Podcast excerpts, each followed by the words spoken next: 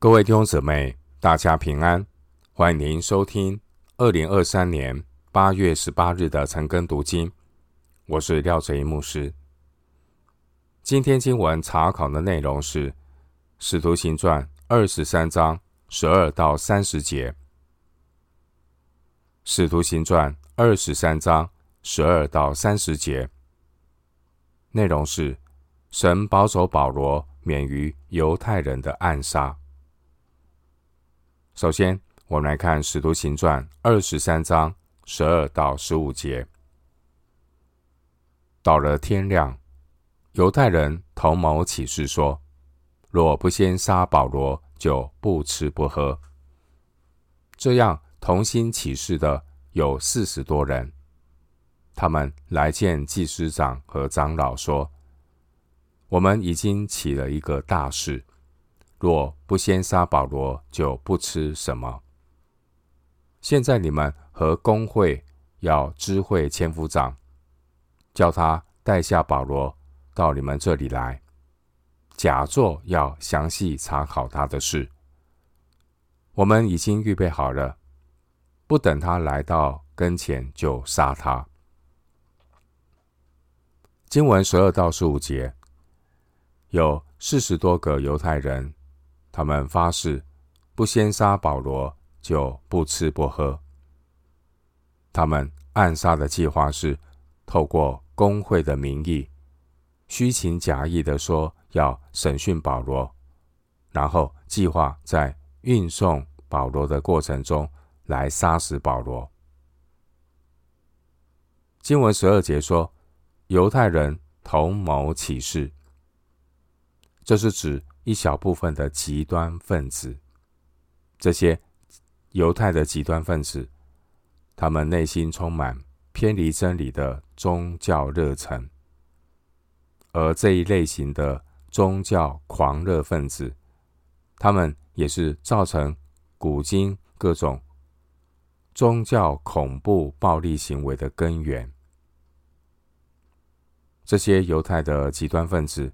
他们并不是法利赛人，所以他们合作的对象是找公会中更能够支持他们的撒都该人以及祭司长和长老。十四节，他们没有找法利赛人和文士来合作。经文十五节，这些犹太的极端分子，他们虽然自诩是神的选民，但为了暗杀保罗，不择手段，不计一切的代价。他们的思想行为和那些抵挡神的外邦人一样诡诈。十五节，这些犹太的极端分子，他们用违背律法的方式来捍卫律法，其实是他们的自尊心在作祟。然而保罗。他虽然深陷危险当中，但这一切都在主的管理之下。十六节，这些策划要暗杀保罗的人，万万没有想到，人算不如神算，神败坏他们的计划，并且透过罗马兵丁护送保罗，最终坐船就前往罗马为主做见证。我们继续来看《使徒行传》二十三章十六到二十二节。保罗的外甥听见他们设下埋伏，就来到营楼里，告诉保罗。保罗请一个百夫长来说：“你领着少年人去见千夫长，他有事告诉他。”于是把他领去见千夫长，说：“被囚的保罗。”请我到他那里，求我领这少年人来见你，他有事告诉你。千夫长就拉着他的手，走到一旁，私下问他说：“你有什么事告诉我呢？”他说：“犹太人已经约定，要求你明天带下保罗到公会里去，假作要详细查问他的事。”你切不要随从他们，因为他们有四十多人埋伏，已经起誓说，若不先杀保罗，就不吃不喝。现在预备好了，只等你应允。于是千夫长打发少年人走，嘱咐他说：“不要告诉人，你将这事报给我了。”经文十六到二十二节，犹太人暗杀保罗的计划被保罗的外甥听到了。保罗知道之后呢，就请一个百夫长带着保罗的外甥去向罗马的千夫长通报。罗马是一个法治的国家，因为保罗他拥有罗马公民合法的权利，而且保罗当时候还没有被定罪，二十九节，因此保罗他有权利接见访客，也有权利要求见到千夫长。十七节，经文十八节，当百夫长向千夫长报告的时候，百夫长称呼保罗为被囚的保罗。十八节，从此以后，被囚的保罗这个称呼就成了使徒保罗荣耀的标志。保罗也在书信中自称是做了基督耶稣被囚的。以弗所书三章一节，保罗自称他是为基督耶稣被囚的。腓利门书第一节，还有保罗说他是为主被囚的保罗。以弗所书四章一节，经文十九节，千夫长就拉着保罗外甥的手，这是表示亲切的动作。千夫长。已经意识到事态的严重，因为罗马政府非常重视的就是社会秩序的稳定以及税收的稳定。现在这位好不容易获得提拔的千夫长，他担心耶路撒冷在他管理的这段时间出乱子，因此经文二十二节，千夫长心思缜密，嘱咐少年人。不要告诉人，你将这事报给我了。千夫长不希望惊动犹太的激进分子，导致激进分子提前采取暗杀的行动。回到今天的经文，《使徒行传》二十三章二十三到二十四节，千夫长便叫了两个百夫长来说：“预备步兵二百。”马兵七十，长枪手二百，今夜亥初往该撒利亚去，也要预备牲口，叫保罗骑上，护送到巡抚腓利斯那里去。经文二十三到二十四节记载，千夫长准备派兵将保罗移送到该撒利亚。经文二十三节，千夫长的安排非常的谨慎，要。确保护送保罗万无一失。千夫长所安排的这支护送的部队，总共有四百七十人。二十三节，几乎让耶路撒冷军营出动了一半以上的人马。千夫长的目的就是要确保绝对的优势，来吓阻一切可能的埋伏者，确保。押送保罗过程中的安全，也确保部队士兵的安全。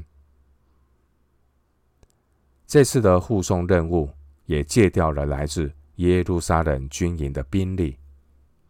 当护送的步兵走完了最危险的前半段路程之后，这些来自耶路撒冷军营借调的步兵就返回耶路撒冷了。三十二节。经文二十三节的亥初，这是指晚上九点，会选择在这个时间出发，是希望能出其不意的低调的出发。经文二十四节提到巡抚菲利斯，这位菲利斯原来是罗马皇帝克劳地母亲的奴隶，因为菲利斯的哥哥被皇帝倚重。导致呢，鸡犬升天，菲利斯才能够担任犹太巡抚的这个位置。犹太巡抚菲利斯这个人，他为人残暴贪财。罗马历史学家塔西佗评价菲利斯这个人说，他是一个以奴隶的心态来行使君尊权力的人。我们从一个人处事的态度，就能够看出他生命的高度。没有生命高度的人，虽然有头衔、有地位，也是浪得虚名。然而，这些尸位素素餐的人呢，往往是自我感觉良好，不懂得要谦卑。回到今天的经文。使徒行传二十三章二十五到三十节，千夫长又写了文书，大略说：革老丢吕西亚，请巡抚菲利斯大人安。这人被犹太人拿住，将要杀害。我得知他是罗马人，就带兵丁下去救他出来。因要知道他们告他的缘故，我就。带他下到他们的公会去，便查知他被告是因他们律法的辩论，并没有什么该死该绑的罪名。后来有人把要害他的计谋告诉我，我就立时解他到你那里去，有吩咐告他的人在你面前告他。经文二十五到三十节。千夫长他派兵要将保罗移送到该撒利亚去，并且预备相关的文书来说明原委，要将保罗转给巡抚。经文二十六节，这文书的内容是当时一般公函的开头格式，先列出写信人、收信人和问候语。经文二十六节的克劳蒂，克劳蒂是千夫长成为罗马公民的时候所取的罗马名字，而二十六节的吕西亚是千夫长原来希腊的名字，表明他来自希腊语的地区。经文二十七节，千夫长在书信里面说：“我得知他是罗马人，就带兵丁下去救他出来。”这段话某种程度也是千夫长要凸显自己保卫罗马公民的英勇形象。千夫长他是在准备动手拷问保罗的时候，才知道保罗是罗马人。二十二章二十五到二十九节，经文二十三章第十节，千夫长看到公会的人大起争吵。千夫长就知道，这些人对保罗的指控是有争议的。二十九节，所以二十九节，千夫长说，保罗被告是因他们律法的辩论，并没有什么该死该绑的罪名。弟兄姐妹，我们读到今天的经文《使徒行传》二十三章十二到三十节。让我们看到有四十多个犹太人，他们发誓不先杀保罗就不吃不喝。这些极端的分子，他们计划透过工会的名义，虚情假意的说要审讯保罗，然后计划在运送保罗的过程中来杀害保罗。然而，犹太人暗杀保罗的计划，后来被保罗的外甥听到。保罗知道之后，就请一个百夫长带保罗的外甥去转告罗马的千夫长。千夫长知道暗杀计划之后，就派兵将保罗暗暗的护送到该撒利亚。千夫长预备了相关的文件来说明原委，要将保罗转给巡抚腓利斯。整个过程我们看到，人算不如神算。整个过程让我们看到，神保守他的儿女，保守他忠心的仆人使徒保罗免于被犹太人暗杀，因为神在保罗身上还有神的计划，还有神的带领，而这一切都是神的护理。最后，我们用一段经文彼此的勉励：诗篇三十七篇十二到十七节。诗篇三十七篇十二到十七节。恶人设谋害一人，又向他咬牙。